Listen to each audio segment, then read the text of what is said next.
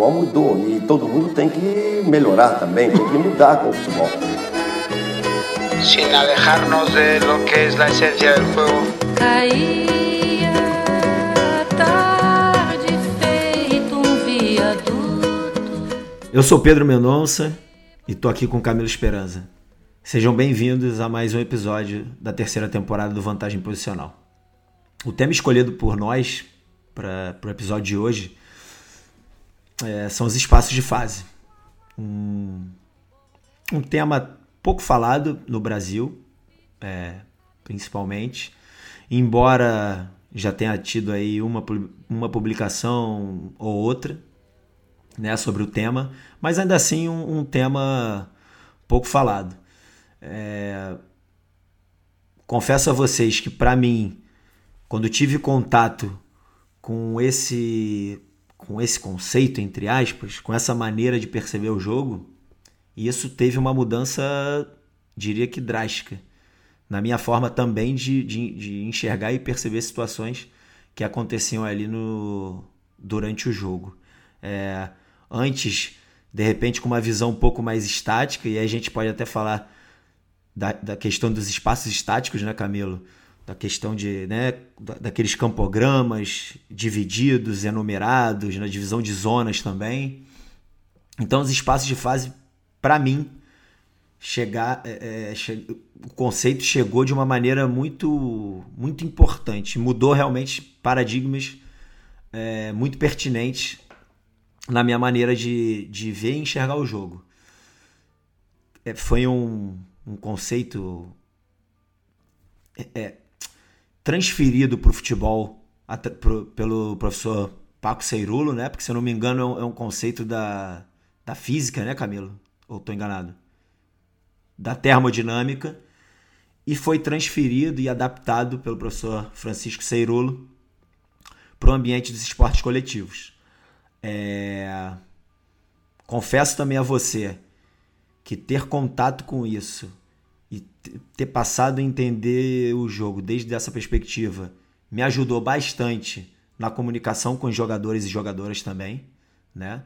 Para que entendessem o que acho que é algo muito cultural também aqui do Brasil, que por mais que estejam muito distantes ou em distâncias não, é, não tão longas, mas ainda assim importantes da bola, por exemplo, ainda assim são importantes para o que vai acontecer naquele espaço de intervenção, no espaço da bola.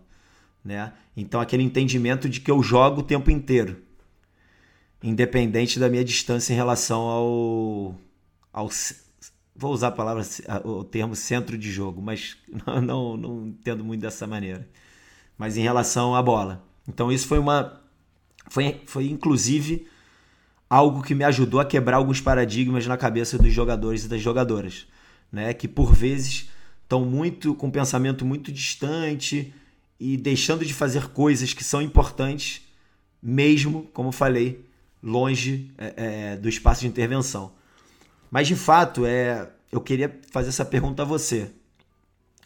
Claro, é, uma, é, uma, é algo que foi trazido pelo professor Francisco Seirulo ele é quem, digamos assim, domina o que são os espaços de fase. Mas você tem trouxe um vídeo uma, já tem um tempo e colocou na tua conta pessoal no YouTube sobre o tema, que foi um vídeo que foi muito, muito visto, né? Agora não sei quantas visualizações teve, você pode depois trazer isso aí pra gente. Foi muito reproduzido e fez de certa maneira um sucesso, porque eu acho que você conseguiu explicar de maneira muito simples o que não é fácil, o que para você são os espaços de fase. E claro, baseado no que você já leu sobre Ceirulo, no contato que você já teve com ele, que você já teve alguns contatos com ele. É, então eu queria te perguntar, Camilo, o que de fato são os espaços de fase? Oi, Pedro. Cara, é, realmente eu acho que, que você está perguntando na, na pessoa errada, né? Que, que a pessoa que, que pode te dá a melhor resposta sobre isso é o Paco, né? É, nós é, aqui no, no vantagem posicional e, e no salir desfrutado é, tentamos apenas dar a nossa visão, nossa perspectiva do que são algumas das ideias do, do Paco e até te falaria do, do Juanma Lillo, mas a gente não é nem é o Paco, nem o Juanma, nem somos também não é, porta-voz deles, né? Mas tentamos dentro das nossas possibilidades compartilhar o conhecimento que que fomos que a gente foi é, acumulando com o passo do, do tempo. Né? Isso é uma coisa que eu acho importante é, ser falada, né? Outra coisa que eu acho importante ser falada antes do que nada, que que você men mencionou a questão da que isso é uma adaptação das ideias da termodinâmica ao futebol. E às vezes isso pode afastar é, alguma galera do mundo do futebol. Essa galera que acha que no futebol tá tudo já tá, foi tudo inventado, que o futebol é bem simples, que então que, que, que palavrão, né? Palavra difícil não tem lugar no futebol. É, cara, realmente é, essas ideias que, que, que, são são trazidas aqui é, só a gente só traz e, e, e o Paco ele só vai pensar nisso para contribuir ao entendimento do jogo, né?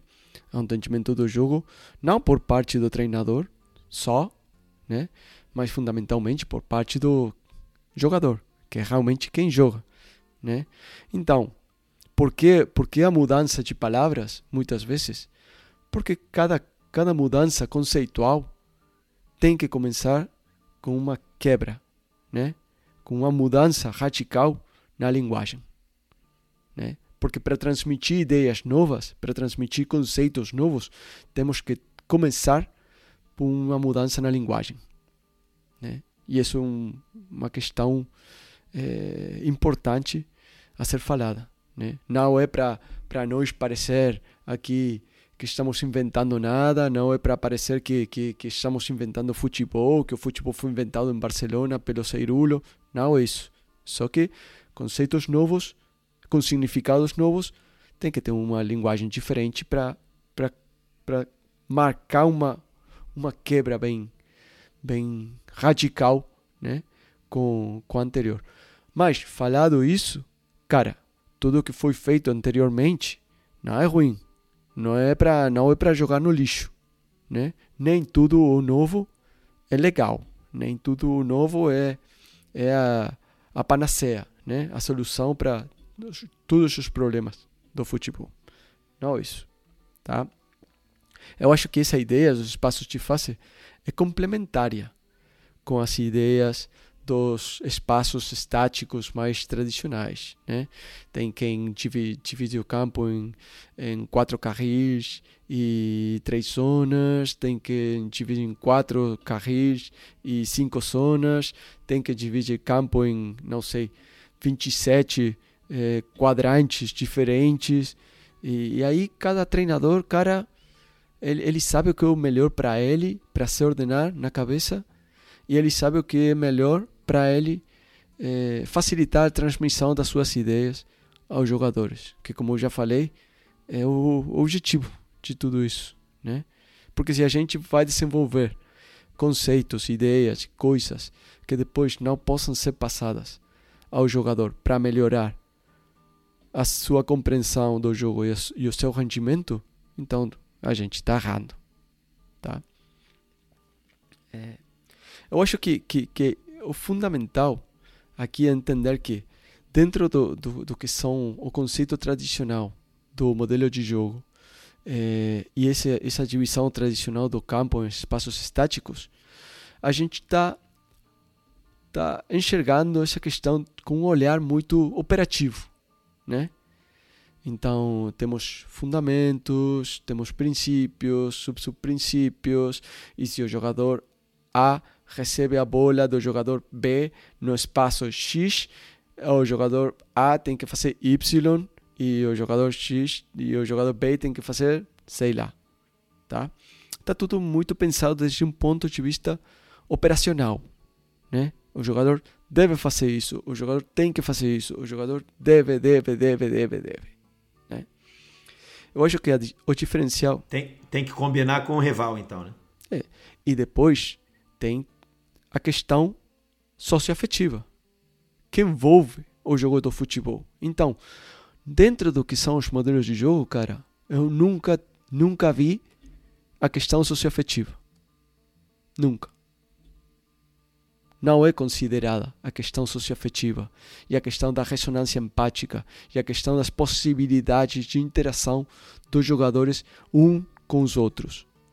Então, como isso aí, como cabe isso dentro do, do modelo de jogo, entre aspas? Porque quando eu coloco esse jogador com esse outro, vão acontecer umas coisas. E coloco esse jogador com um outro diferente, vão acontecer coisas diferentes. Ah, mas o modelo de jogo é o mesmo. Então, alguma coisa aí. Não, não vou te falar que esteja errado, tá? Porque não quero ser aqui quem, quem venha falar que, que o modelo de jogo está errado. Eu não gosto, eu não, não utilizo, tá? Mas não vou falar que quem faz está errado, porque pode ser válido para essa pessoa também. Tá? O que eu vou falar aqui é melhorável e que tem, e temos que admitir que tem uns elementos aí que não estão contemplados dentro dessa ideia. A ideia dos espaços de face, o que vem a introduzir é a questão socioafetiva. Tá? Então, já não dividimos o, ca o campo em função dos uns espaços estáticos. Tá? O que fazemos agora é distinguir tá? jogadores em diferentes curvas de intervenção. Tá?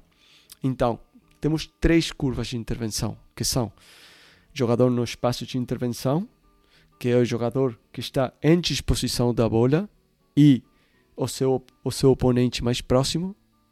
Temos jogadores no espaço de ajuda mútua, sim, que são os jogadores que podem receber a bola do jogador em espaços de intervenção de forma imediata, né?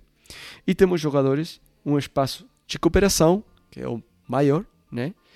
Que são jogadores que não vão receber, provavelmente não vão receber a bola eh, de forma im imediata, tá? Então aqui não é só, não é apenas uma uma outra divisão eh, baseada na, na, na distância eh, do jogador com a bola e as suas possibilidades de intervenção. Não. Não é apenas isso. É isso, mas é outras coisas também. Aqui do que estamos falando é da implicação socioafetiva dos jogadores em cada uma dessas curvas de intervenção respeito a esse episódio do jogo, tá? Por exemplo, o jogador que está no espaço é, de é, intervenção, o jogador que está em disposição da bola, esse cara não tem tempo para pensar dentro do que é a forma tradicional do pensar, entre aspas, tá? Esse jogador só pode agir, tá? Esse jogador não tem um processo é, é, linear, racional, né? E, e pausado e refletindo com o que eu vou fazer nesse momento. Não. Qualquer um que tenha jogado futebol sabe que você, no momento que a bola cai em você, pum, você age. Instintivo, tá? né? E a, ne e a neurociência, a neurociência tem demonstrado que quando temos uma situação que precisa, que precisa de uma resposta imediata, tá? Sem tempo para refletir e com múltiplas variáveis a considerar, a nossa resposta é emocional, 100%. 100%.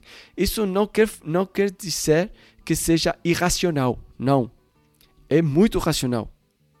Só que o nosso cérebro tem uns é, protocolos, podemos falar, protocolos, né, de tomada de decisão que são instintivos, tá? Que são sem refletir. Você, pum, age em função de inúmeros fatores, né? As suas experiências passadas, as suas affordances, as suas possibilidades de interação.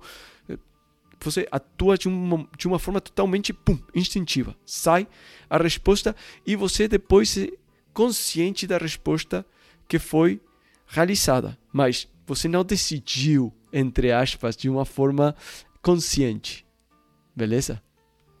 Depois tem os jogadores no espaço de ajuda mútua, que estão em uma situação similar, mas com pouco mais de tempo para refletir. Mas pode ser que a bola venha a você.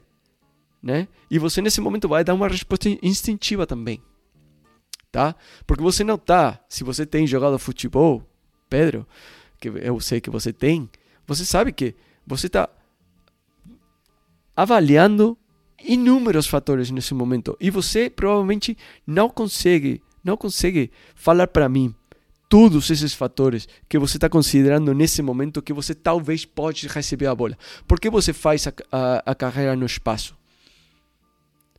Cara, depois você me pode, provavelmente você pode, se eu te pergunto, ei, por que você fez essa carreira no espaço? Ah, porque eu achei que aconteceu isso, isso, mas na hora você faz.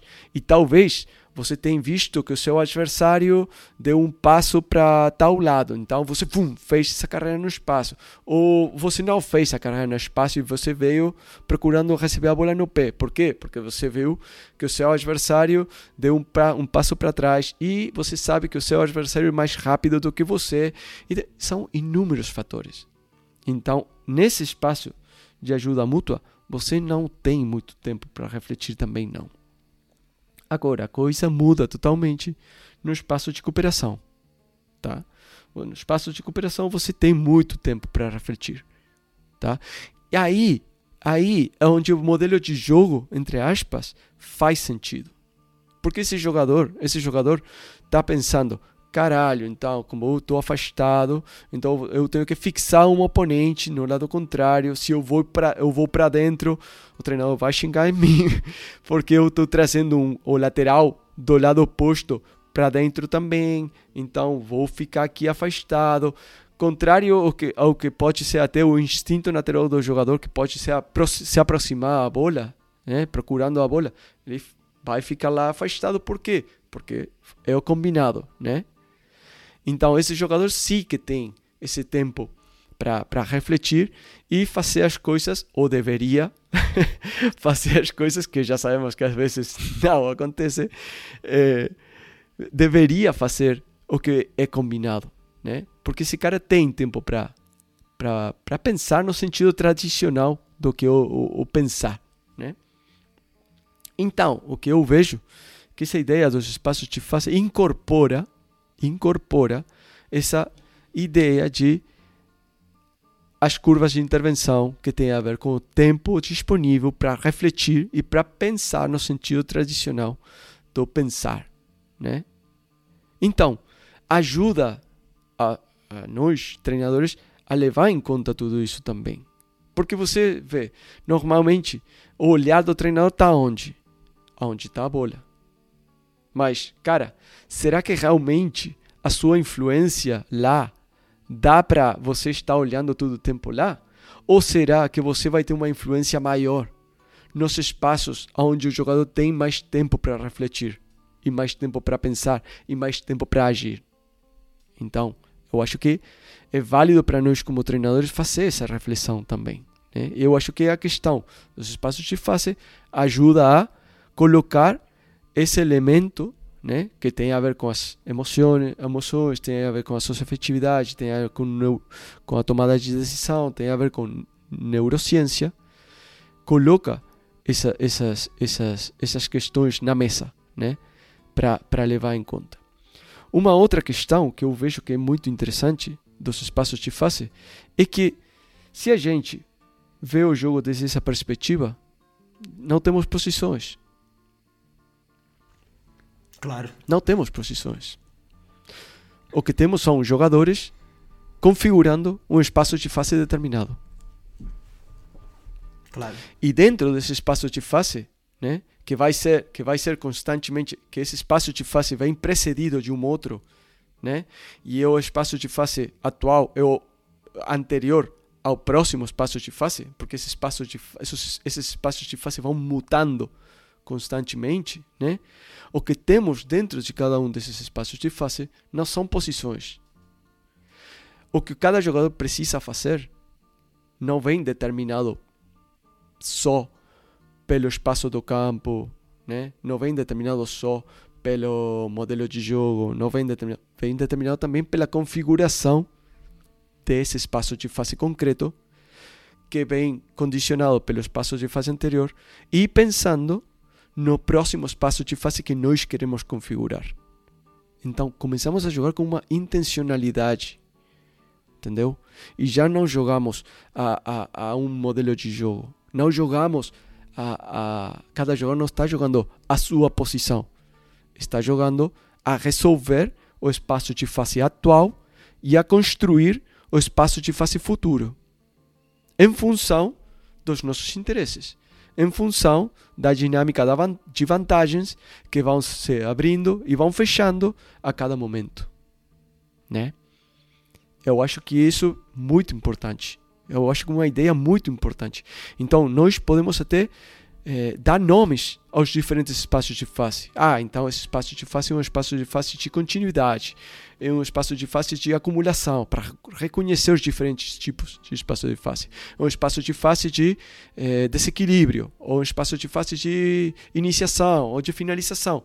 Em função das diferentes situações que possam que podem se apresentar, nós podemos dar um nome aos diferentes tipos de espaços de face que vão gerando é, vão permitindo os jogadores identificar o que vai acontecendo, o que precisa ser feito para construir o próximo espaço de fase. Entendeu? Então estamos conectados ao jogo o tempo todo. E se não, e se nós eliminamos a ideia das posições, Pedro, já não vamos ter essa, essa, esse debate de ah, mas o cara é defesa, então ele não tem que defender. Não. Nós, em cada espaço de fase, temos umas responsabilidades. Temos umas responsabilidades, tá? E essas responsabilidades vão mudando em função do espaço de fase e das questões que vão acontecendo nesse espaço de fase. De fase. Então, temos espaço de fase na hora do momento com bola, temos um espaço de fase na hora do momento sem bola, no momento de recuperação. Cada um de nós tem umas funções, uns papéis né? que são dinâmicos e que vão mudando em função dos espaços de fase que vão se, vão se, gener, vão se eh, gerando. Então, eu, eu acho, Pedro, que, que é um assunto que dá para falar muito, que é um assunto que dá para conversar muito. Eu acho que é legal ter esse, esse primeiro episódio mais introdutório, né? Eu provavelmente vou colocar esse vídeo que você falou, eh, que está na minha conta pessoal, no, na, na conta do Salir Disfrutado, que é o nosso podcast em espanhol, porque está em espanhol, não por uma outra questão, né? É, vou, provavelmente vou colocar lá, é, mas eu acho que dá para continuar tendo episódios é, falando de, de tudo isso e desenvolvendo essa questão dos espaços de face, que eu acho que eu acho que eu, é ainda muito desconhecida. Eu obviamente não tenho todas as respostas, né? É, tudo isso que eu estou falando é apenas a minha interpretação, né, do que são os espaços de face, que é uma ideia originalmente do, do Paco Cirulo, que, como você bem falou. E, e eu acho que para esse primeiro episódio já fica uma sensação de que com, com contato inicial, por exemplo, para quem está para quem tá ouvindo essa expressão espaços de fase pela primeira vez, que já pode já é algo que começa a colocar aí algumas sementinhas na cabeça e já começa a dar a entender que a coisa pode ser vista desde uma perspectiva mais ampla, né, Camila? E como você falou, realmente dá para muito mais, mas eu acho que para um primeiro episódio aí de um pouco mais de 23 minutos, eu acho que a gente pode ter alcançado o nosso objetivo, que é realmente colocar essa pulguinha atrás da orelha e, cara, peraí, tem mais coisa aí, tem mais coisa aí, eu posso tentar enxergar coisa desde um viés maior. Pedro, eu, eu, tenho, eu tenho total certeza que quando o Paco é um cara muito generoso. É, ele não desenvolve as coisas, as ideias e compartilha para que sejam desse jeito que ele pensou sempre. Porque ele, o que ele fez e o que ele faz é trazer ideias de outras pessoas e fazer a sua interpretação e a sua aplicação ao jogo do futebol. Então, tomara, tomara, Pedro, que a galera possa pegar essas ideias do Paco e desenvolver do seu jeito também. Tá? Então aqui não é uma questão de ser rígido e as coisas são assim. Não, cara, se a gente consegue passar uma ideia que alguém possa achar útil e, e, e adaptar a, sua forma de pensar, a sua forma de a seu jogada, o seu time. Beleza, cara. Eu, eu, eu, acho que o conhecimento é totalmente livre e é precisamente essa ideia do, do vantagem posicional e, e, eu tenho certeza que, que, que foi a ideia do, do Paco quando ele compartilhou tudo isso com, com a gente, né? Sem dúvida. É, então ficamos aqui com o primeiro episódio falando sobre os espaços de fase e nos vemos na próxima. Um abraço a todos. Tchau, tchau. Fim da tempestade, o sol nasce.